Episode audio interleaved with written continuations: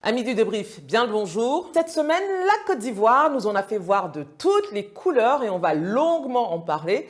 On évoquera également Madagascar et son fameux remède miracle dont l'efficacité est de plus en plus contestée. Tiens donc. On ira aussi en Ouganda où le chef de l'État compte briguer un sixième mandat. C'est vraiment une autre épidémie ce truc. Sans oublier de parler de l'affaire Dibange qui s'est terminée en queue de poisson et ma recommandation cinéma africain de la semaine. Ah, et aussi en fin d'émission, j'aurai un petit message pour vous concernant la fin de cette première saison du débrief. Allez, on décolle pour le débrief édition numéro 14.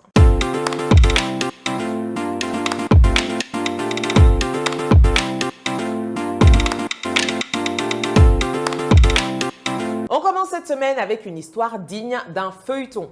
Dans le district de Kyotera, au centre de l'Ouganda, un père et sa fille sont en guerre pour le même poste. Je vous explique. Ici, vous avez Godfrey Kimera, président du conseil municipal de la ville de Kassali depuis 2011, et il a décidé de se présenter aux élections en 2021 pour garder son fauteuil, contrairement à sa promesse faite de ne pas faire plus de deux mandats. Petite parenthèse, toute ressemblance avec ce qui se passe en ce moment dans un certain pays d'Afrique de l'Ouest est purement involontaire. Parenthèse fermée. Monsieur Kimera, donc, ne veut pas lâcher l'affaire et une personne a décidé de l'affronter pour l'obliger à partir, sa propre fille, Regina Nakiwiwa, 30 ans. Quand j'étais enfant, mon père avait l'habitude de me répéter que nous étions les futurs leaders. Je suis maintenant prête à reprendre le flambeau, a-t-elle déclaré assez candidement, mais pleine d'assurance. Comme vous pouvez vous l'imaginer, cet affrontement politique a des conséquences sur les liens familiaux qui unissent nos deux protagonistes. Le politicien aurait renié sa fille à cause de ce qu'il qualifie d'affront. Je lui ai plusieurs fois demandé d'abandonner ce projet, ce qu'elle a refusé.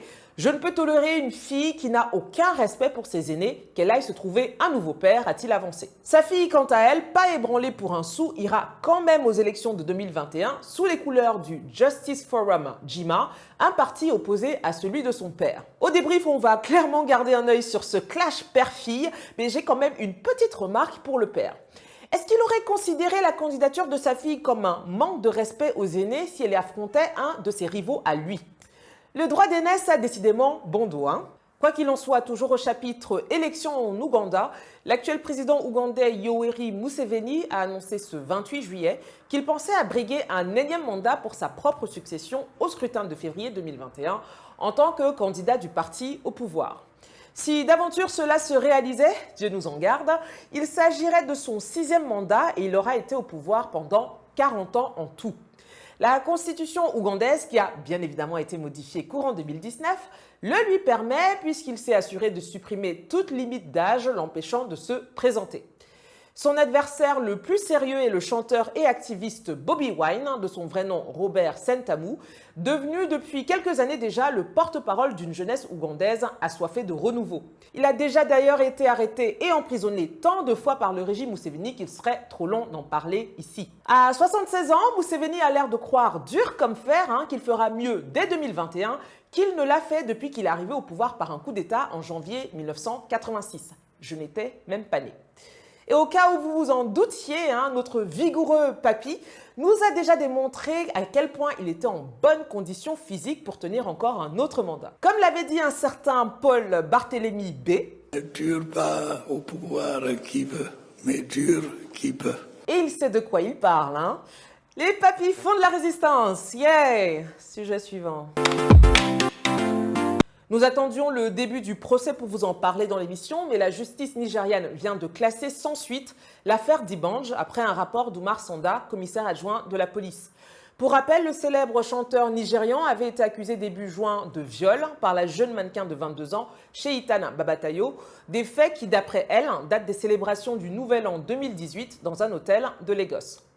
C'est désormais de l'histoire ancienne puisqu'il n'y aura pas de procès, les investigations n'ayant entre guillemets apporté aucune preuve substantielle de l'agression et surtout la jeune femme a retiré sa plainte par le biais de ses avocats ce 17 juillet.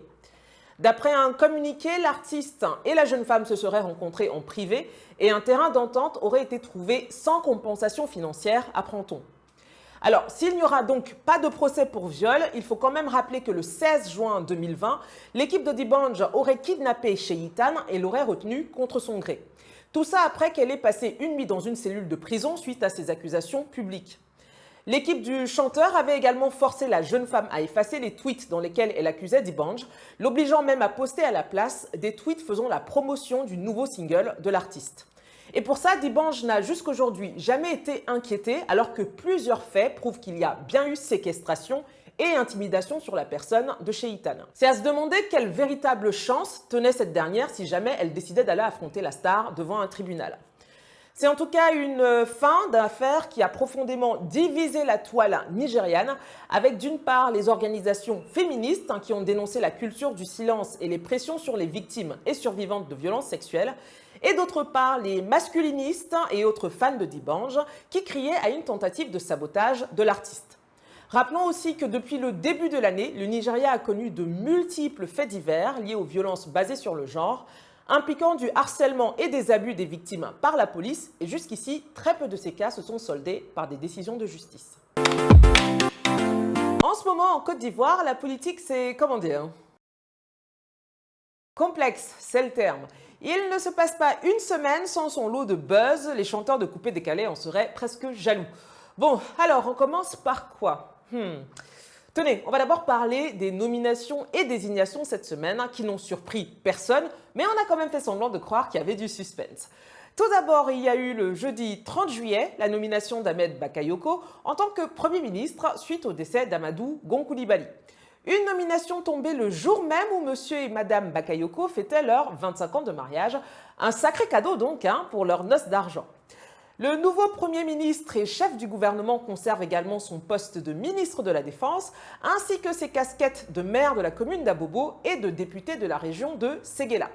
Du coup, on peut se demander si le cumul des mandats sera à l'ordre du jour de ces présidentielles ou bien je dois aller me laver les mains. Euh, bon, je reviens. En tout cas, on espère que le dénommé Ambak a célébré comme il se doit. Faut dire qu'il a un certain savoir-faire en la matière, comme en témoigne cet extrait sympathique d'un concert du groupe congolais Wenge Musica à Abidjan en 1997. Petit flashback.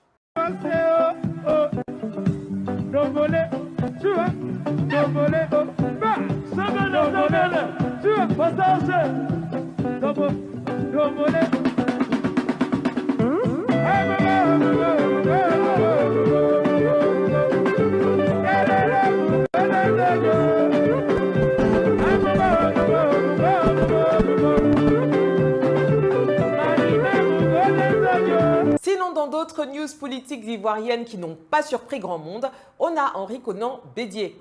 Dans l'épisode 9, on vous annonçait déjà qu'il était fortement pressenti comme candidat de son parti, le PDCI.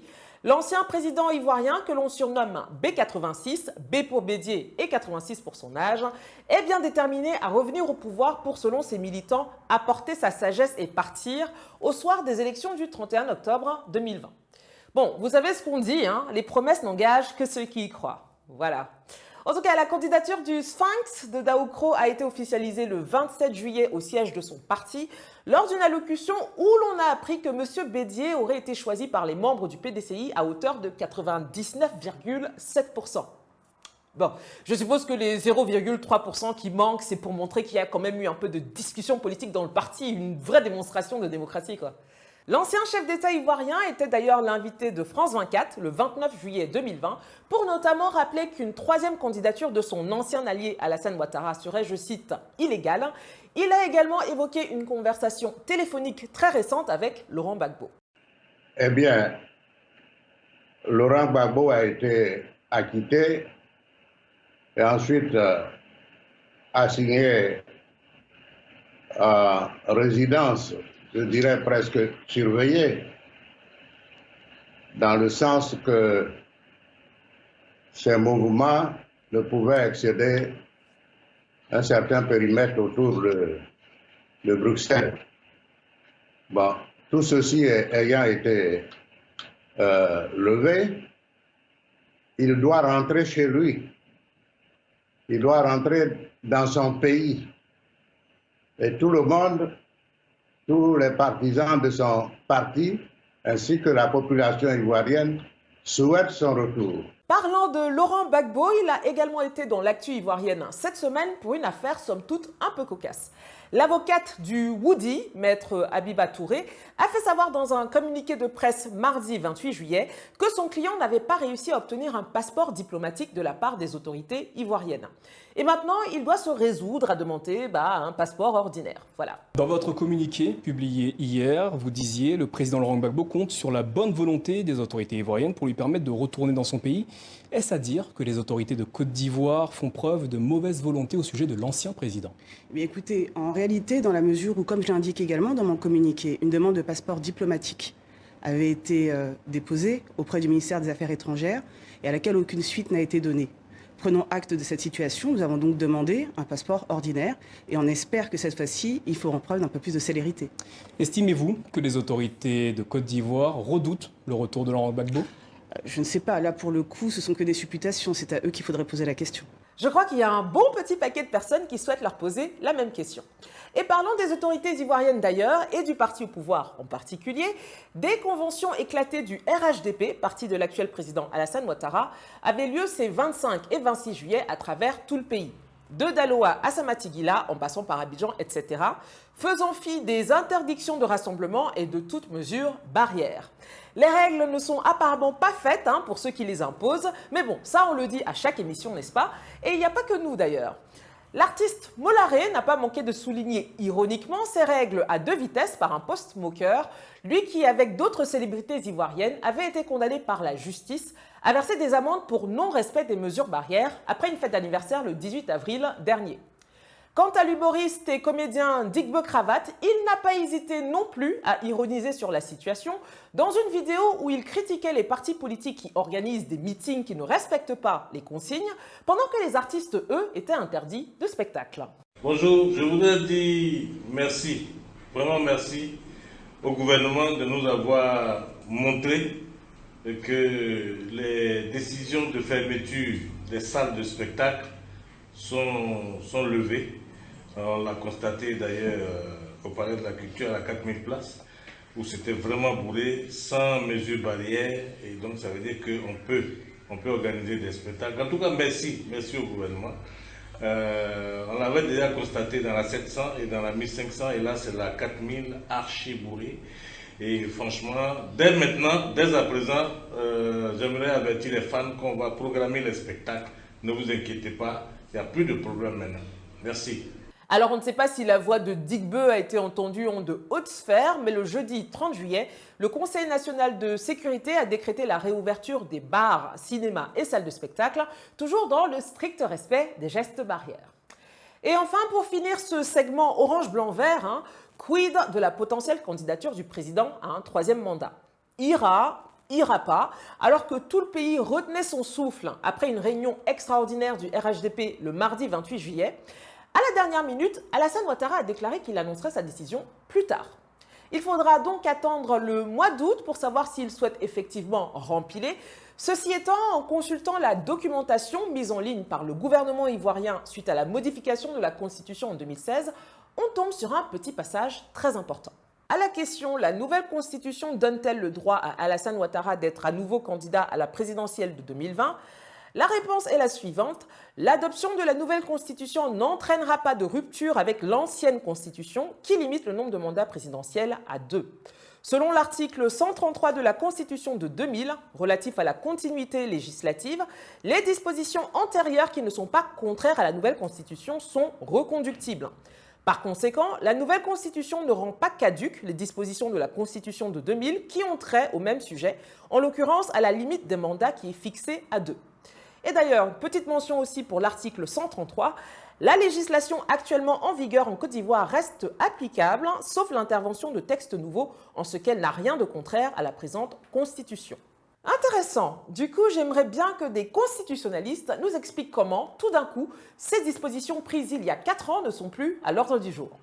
En tout cas, Madame Candia Camara, ministre de l'Éducation nationale et membre du directoire du RHDP, un peu abonné aux polémiques, hein, a aussi publié une vidéo dans laquelle on la voit supplier au bord des larmes le président Ouattara de se représenter et de gagner à tout prix, cela afin d'éviter que le FPI de Laurent Gbagbo ne revienne pour, je cite, se venger.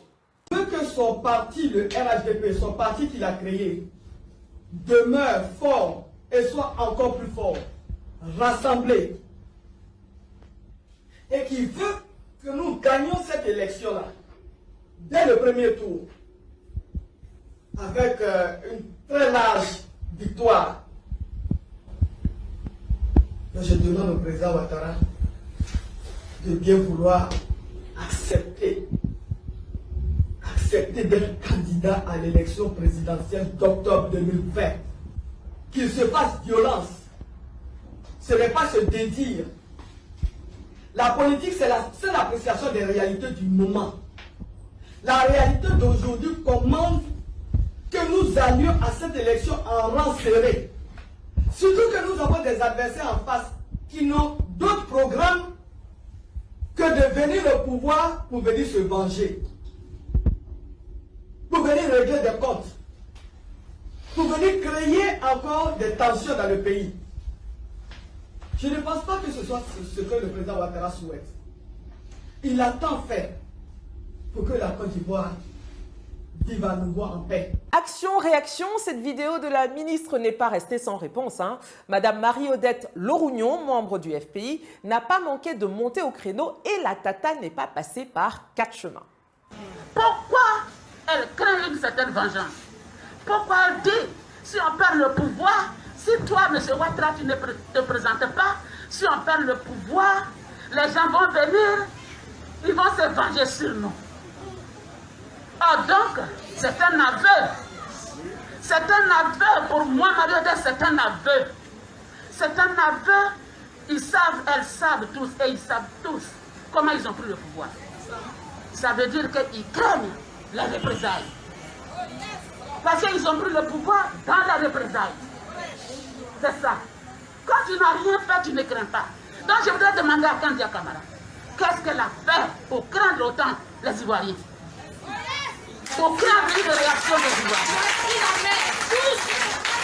Bon bah voilà, comme ça au moins c'est dit. Alors si vous êtes arrivé au bout de cette rubrique spéciale Côte d'Ivoire et que vous avez tout compris, eh bien on vous félicite parce que nous-mêmes des fois on n'y comprend plus grand-chose. Madagascar, en alerte rouge depuis le début du mois de juillet, vient de doubler le nombre de ses victimes du coronavirus, en particulier à Antananarivo, la capitale. Les chiffres y font actuellement état de plus de 10 000 malades confirmés, plus de 7 000 guérisons et une centaine de décès à ce jour. Des cas qui ont maladroitement été gérés par une tentative de reconfinement aux résultats peu convaincants.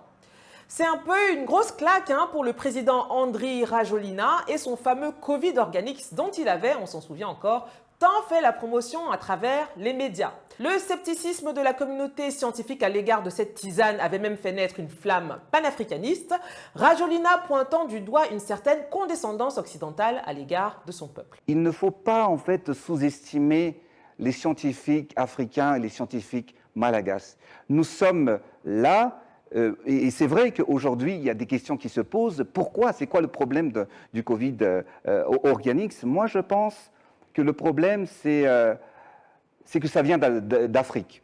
Et on ne peut pas admettre, on ne peut pas accepter qu'un pays comme Madagascar, qui est le 63e pays le plus pauvre du monde, ait mis en place, en fait, euh, ce formule, euh, ce timbave pour euh, sauver le monde. Le lundi 20 juillet, contre toute attente pourtant, le ministre de la Santé balgache Ahmad Ahmad a adressé aux partenaires financiers et techniques du pays un courrier confidentiel comprenant un appel à l'aide assez bouleversant. Il réclame des équipements supplémentaires pour la lutte contre le virus, les hôpitaux étant débordés et les malades mourant faute de soins appropriés.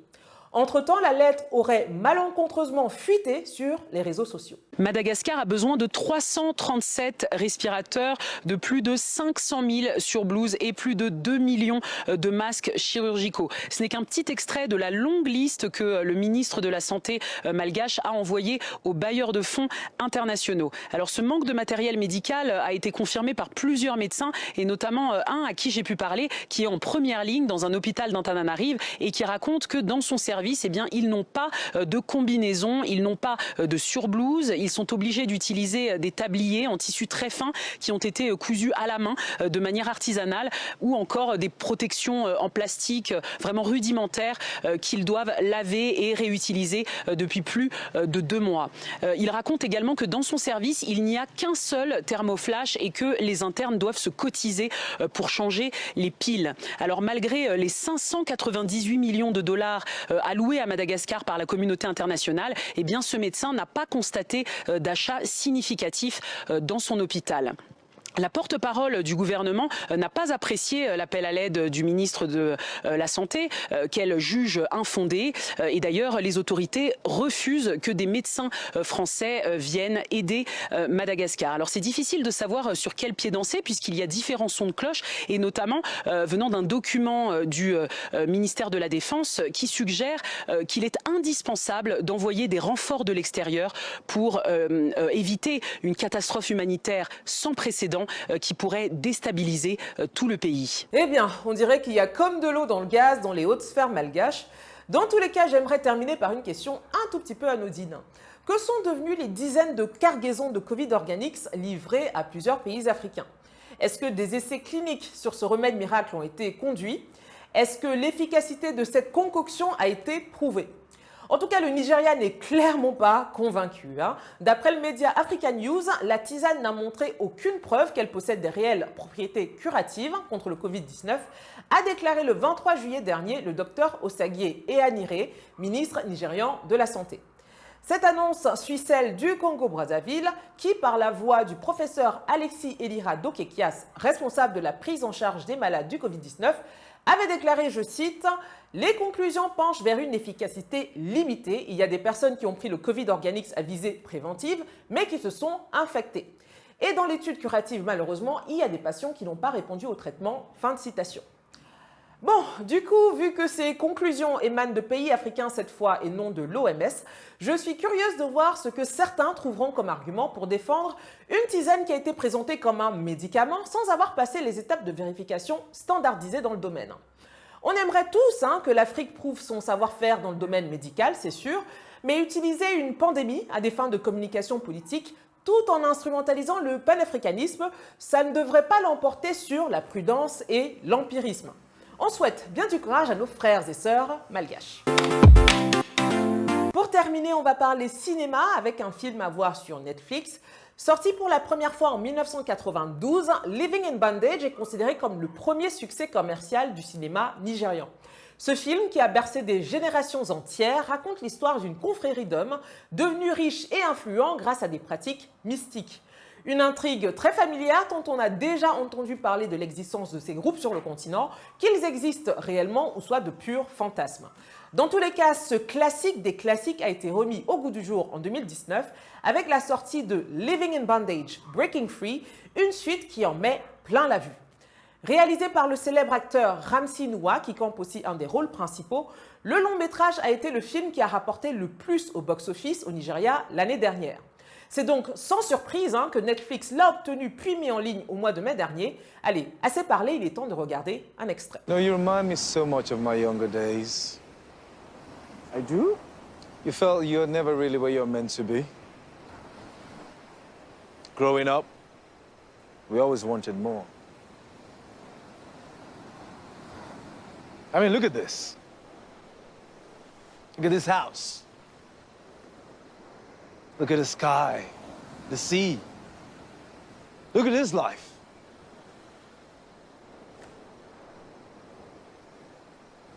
Do you want this life, or you would rather the life you were born into?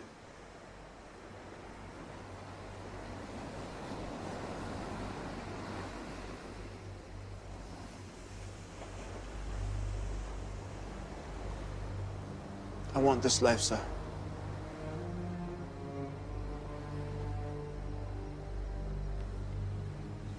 And I can give it to you. Everything. You name it. Success, influence, power, everything. I want it, sir. I want it all.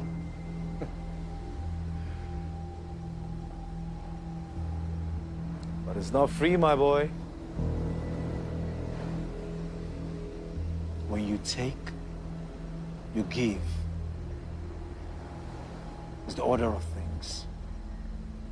Do you understand? En dehors de la qualité visuelle et la nostalgie liée au premier volume de ce film, Living in Bondage m'a personnellement plu parce que le personnage de Namdi incarne un jeune ambitieux plus vrai que nature. On le voit progressivement passer du gentil garçon travailleur mais injustement récompensé à celui qui va littéralement vendre son âme au diable pour réussir.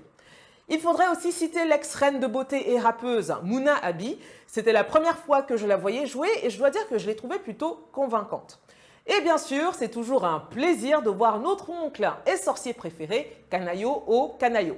Le film n'est pas exempt de tout reproche, hein, ne serait-ce que sur la longueur, 2h30, qui aurait pu être moindre si certaines scènes non nécessaires étaient retirées. On passe quand même malgré tout un très bon moment et surtout, on a hâte de voir un troisième volet, chose qui semble probable vu comment le film se termine. Living in Bondage, Breaking Free est disponible en version sous-titrée en français sur Netflix.